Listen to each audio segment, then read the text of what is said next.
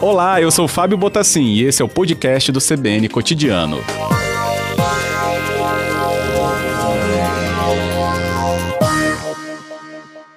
A gente teve um janeiro, né, nesse quesito aí da, da alta temperatura, né, bem evidente isso para todos nós. Que, que chama atenção, né? Claro que a característica do verão é essa, mas algo que você possa nos indicar, né, sobre esses últimos dias que realmente tem uma sensação de um calor maior? Com certeza, Fábio. O mês de janeiro já é um mês típico, né? Principalmente o início de janeiro, ele costuma ser de temperaturas bem elevadas em todo o estado. E esse ano não foi diferente. Os, os, a primeira semana de janeiro foi de temperaturas elevadas e agora, no último dia 28, né, foi, foram os dois períodos mais quentes, a primeira semana e essa última semana agora. Tá? Estão sendo é, os dias mais quentes de, de janeiro, com temperaturas é, na região sul, né, Cachoeira, que ultrapassou os 37 graus é, à sombra, então quem está, isso numa área rural, né? Quem está na cidade, com certeza, a temperatura com índice de calor ali ultrapassando os 40 graus, é, com hum. certeza.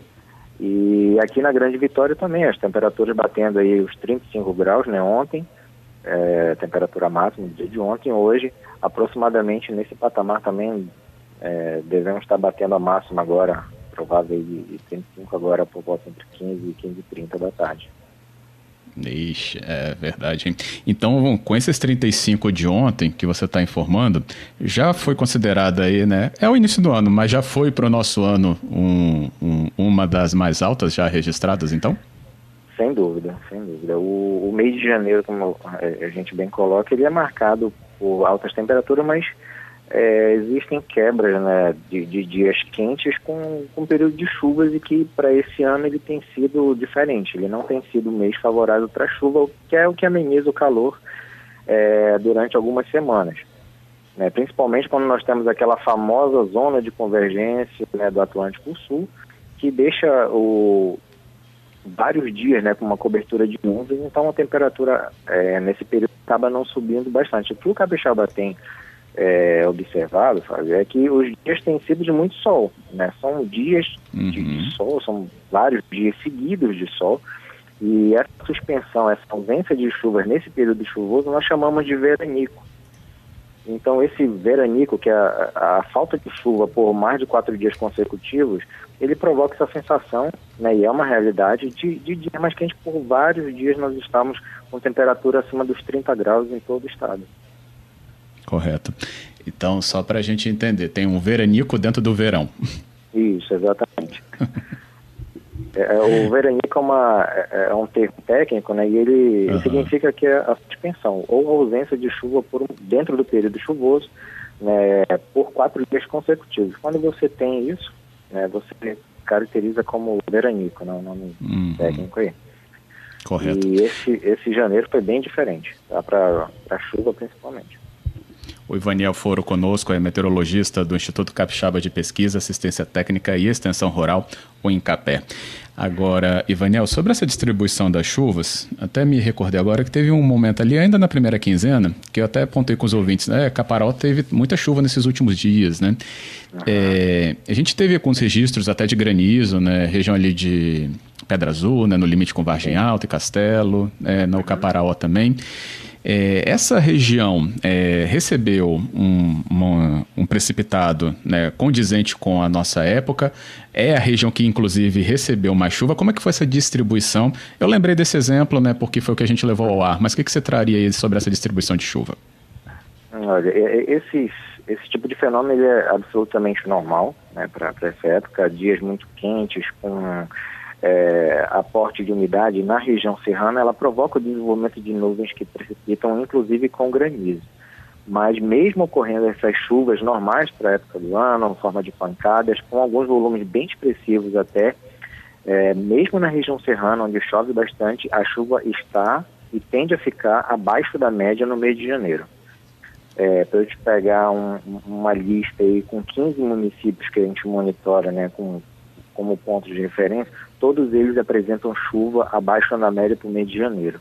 E isso a gente vem apontando já desde o final de 2020 né, como uhum.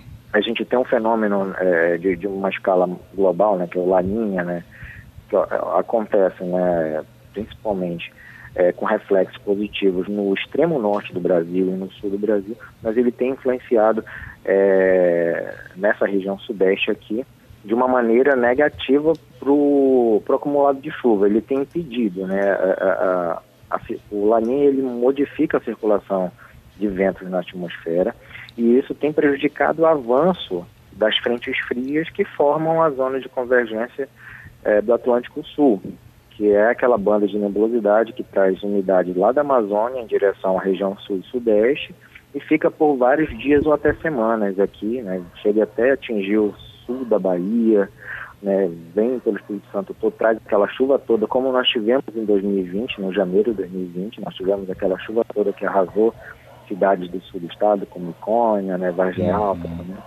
E esse ano nós não tivemos isso, porque uh, existe um sistema meteorológico né, chamado é, alta pressão, é uma, uma, alta pressão subtropical, né, é, isso impede né, o avanço das frentes frias. Então, é isso, esse tipo de arranjo, de combinação que nós estamos tendo esse ano, é que tem impedido é, o avanço da frente, a formação da zona de convergência e a diminuição nas chuvas para essa época do ano. Correto, bem explicado. Agora, Ivaniel, é, fica um certo, é, uma certa matemática popular de que ah, não choveu em janeiro, então tá juntando tudo para chover em fevereiro. Essa matemática não é assim, né?